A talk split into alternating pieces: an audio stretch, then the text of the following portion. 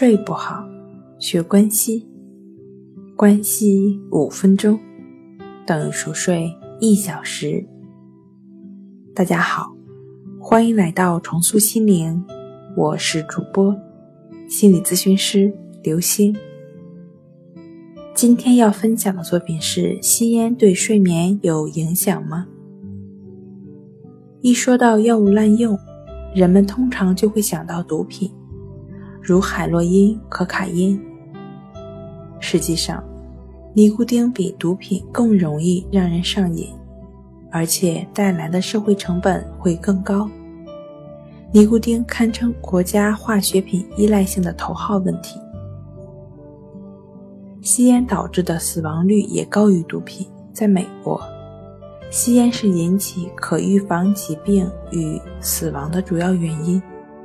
每年造成四十多万起死亡，而且心脏病、肺气肿、高血压、中风、糖尿病及多种癌症引起的早逝，也与吸烟直接的相关。尼古丁也不利于睡眠，它的影响与咖啡因相似，会加快脑波、呼吸和心跳，增加应激激素。那吸完一支烟之后呢？这些刺激作用会持续几个小时，让人更加难以入睡，更加难以睡得安稳。尼古丁引起的戒烟效应也会影响吸烟者的睡眠，让人睡得更浅，醒来的次数更多。吸烟也会刺激上呼吸道，加剧打鼾的症状，降低睡眠质量，因此。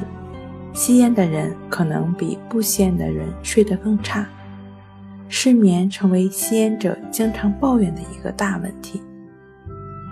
如果你吸烟，那戒烟对你的睡眠大有益处。许多研究发现，吸烟者一戒烟就会睡得更好，尽管会出现一些十天左右的戒烟的症状，如。不安、烦躁、焦虑、注意力不集中、头痛等等，但一旦症状消失，失眠就会显著的改善了。好了，今天跟您分享到这儿，欢迎关注我们的微信公众账号“重塑心灵心理康复中心”，也可以添加 “s u 零一”。